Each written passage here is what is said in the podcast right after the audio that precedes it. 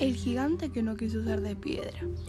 El cuento se trata de un gigante sordo y aburrido, el cual era rey. A este gigante no le gustaban las canciones y las historias que se contaban en el reino. Él había prohibido eso. No quería que nadie cantara canciones alegres y mucho menos historias divertidas. Este señor era re aburrido. ¿Vos qué pensás, Agus?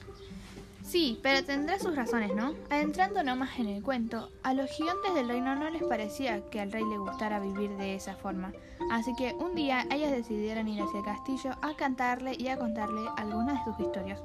Pero como era de esperarse, el rey mandó a su ejército de silenciadores a sacarlos de su reino. Espera, me olvidé. ¿Vos te, ¿Vos te acordás?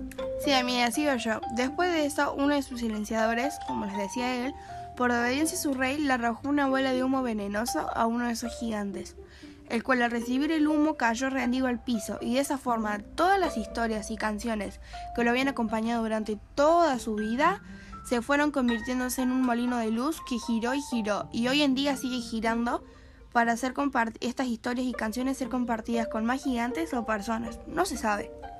No es un cuento normal es distinto a los cuentos de hadas, son un poco más realistas. Sus personajes no son princesas ni príncipes. Es otro concepto de final feliz. ¿Vos cuál preferís, Agus? ¿Los cuentos de hadas o los contracuentos? Yo prefiero los contracuentos, son más cotidianos y un poco más divertidos. Bueno, profe, somos Agus y Hannah. Y esta es la historia que queríamos contar. Chao.